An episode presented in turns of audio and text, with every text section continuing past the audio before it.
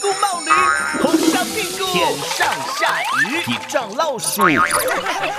要是你教外国人学中文，神奇的小标点。哎，闹闹，我问你啊，你们中国人会有人住在冰箱里吗？啊，住在冰箱里是因为天太热了？可是冰箱里住不下人。我有个朋友发微信问我，一个人住冰箱多大合适？啊，怎么可能？这是什么操作？啊，我看看。哦，姐夫，你误会了。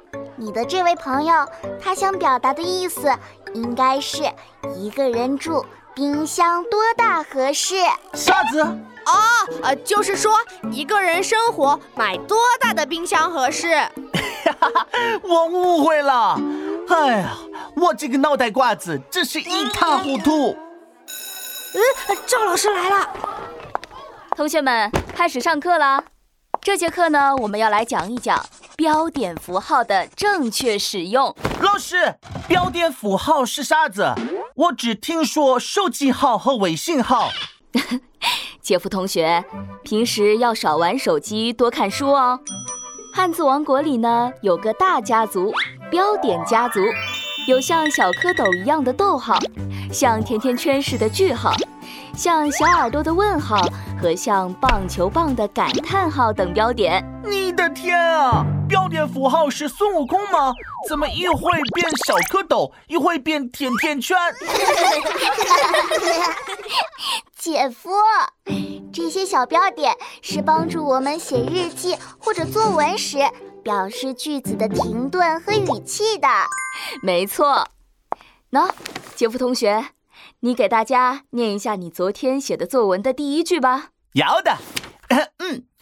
今天早上我刚吃完肚子就又饿了，这句话有错吗？今天早上我刚吃完肚子就又饿了，姐夫，你给大家表演一下怎么吃自己的肚子嘛？呃，不是不是，我不是吃肚子，我是吃晚饭。肚子就饿了，所以呀，这句话你加个小逗号就不会闹笑话了。哦，我知道了。今天早上我刚吃完，逗号，肚子就又饿了。嗯，没错，这里的小蝌蚪逗号表示句子中间的停顿，句子尾巴别忘了加个甜甜圈句号，表示这句话结束。嘿，摇的摇的，哎。那小耳朵问号是干啥子的？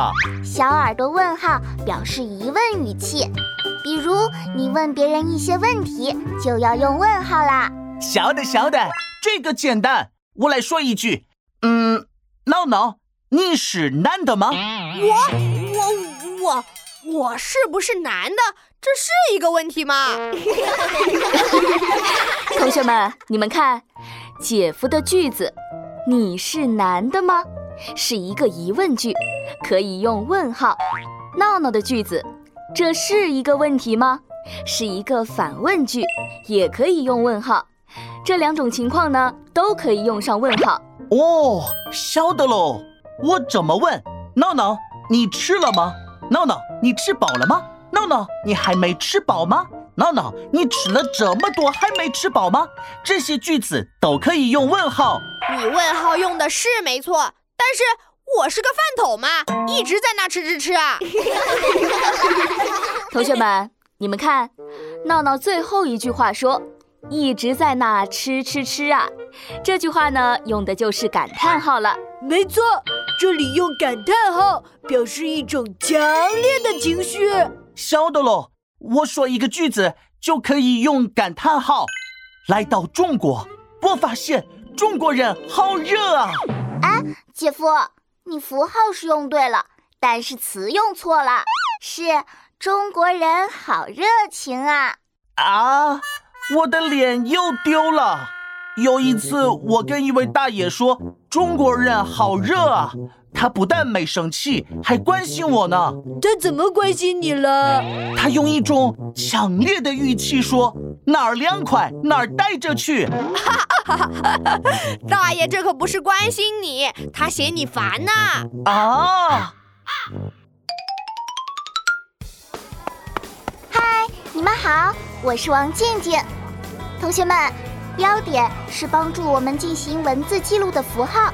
使用时应该把它们用对地方，放错位置，意思就全变了哦。最后，静静再送你们一首标点符号歌。标点符号很重要，组成文章不可少。句中停顿用逗号，话说完了用句号，提出问题用问号，喜怒哀乐感叹号。该用哪种小符号，都要认真来思考。怎么样，是不是又好读又好记呢？你有什么学习标点的小诀窍吗？在评论区告诉静静吧。今天小学到了，